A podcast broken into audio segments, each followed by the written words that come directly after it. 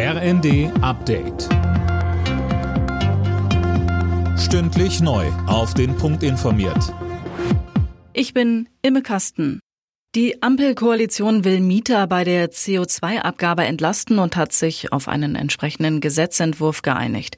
Geplant ist, dass sich Vermieter an den Kosten beteiligen müssen. Mehr dazu von Alena Tribold. In Zukunft soll gelten, je schlechter die Energiebilanz des Gebäudes ist, desto höher der Anteil des Vermieters. Bisher tragen Mieter die Kosten alleine und auch nach dem neuen Gesetz sollen sie mindestens 10 Prozent zahlen, selbst wenn die Fenster undicht sind und es durchs Mauerwerk pfeift. Das finden die Verbraucherzentralen nicht okay. Ein Sprecher des Bundesverbandes sagte dem Handelsblatt, es gebe eine erhebliche Schieflage zu Lasten der Mieter Mieterinnen und Mieter. Die Partygate-Affäre wird für Briten-Premier Johnson mehr und mehr zum Problem. Ein interner Untersuchungsbericht wurde jetzt vorgelegt und der macht die britische Regierungsspitze für den Skandal verantwortlich. Viele Veranstaltungen hätte man nicht zulassen dürfen, heißt es in dem Bericht.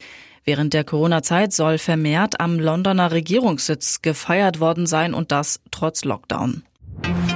Eltern mit vielen Kindern müssen bei der gesetzlichen Pflegeversicherung entlastet werden. Das hat das Bundesverfassungsgericht entschieden. Tim Pritztrup mit den Einzelheiten. Die Karlsruher Richter begründen das damit, dass Eltern mit vielen Kindern einen höheren Erziehungsaufwand haben als kleinere Familien. Im geltenden Beitragsrecht werde das aber nicht berücksichtigt. Kinderlose zahlen dagegen schon seit 2005 einen Zuschlag. Der Gesetzgeber hat jetzt etwas mehr als ein Jahr Zeit, um Änderungen auf den Weg zu bringen. Ähnliche Verfassungsbeschwerden in Sachen Renten- und Krankenversicherung wurden zurückgewiesen.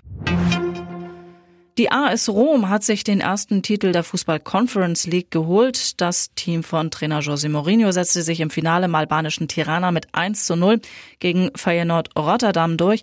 Bereits im Vorfeld des Endspiels war es zu schweren Ausschreitungen beider Fanlager gekommen. Alle Nachrichten auf rnd.de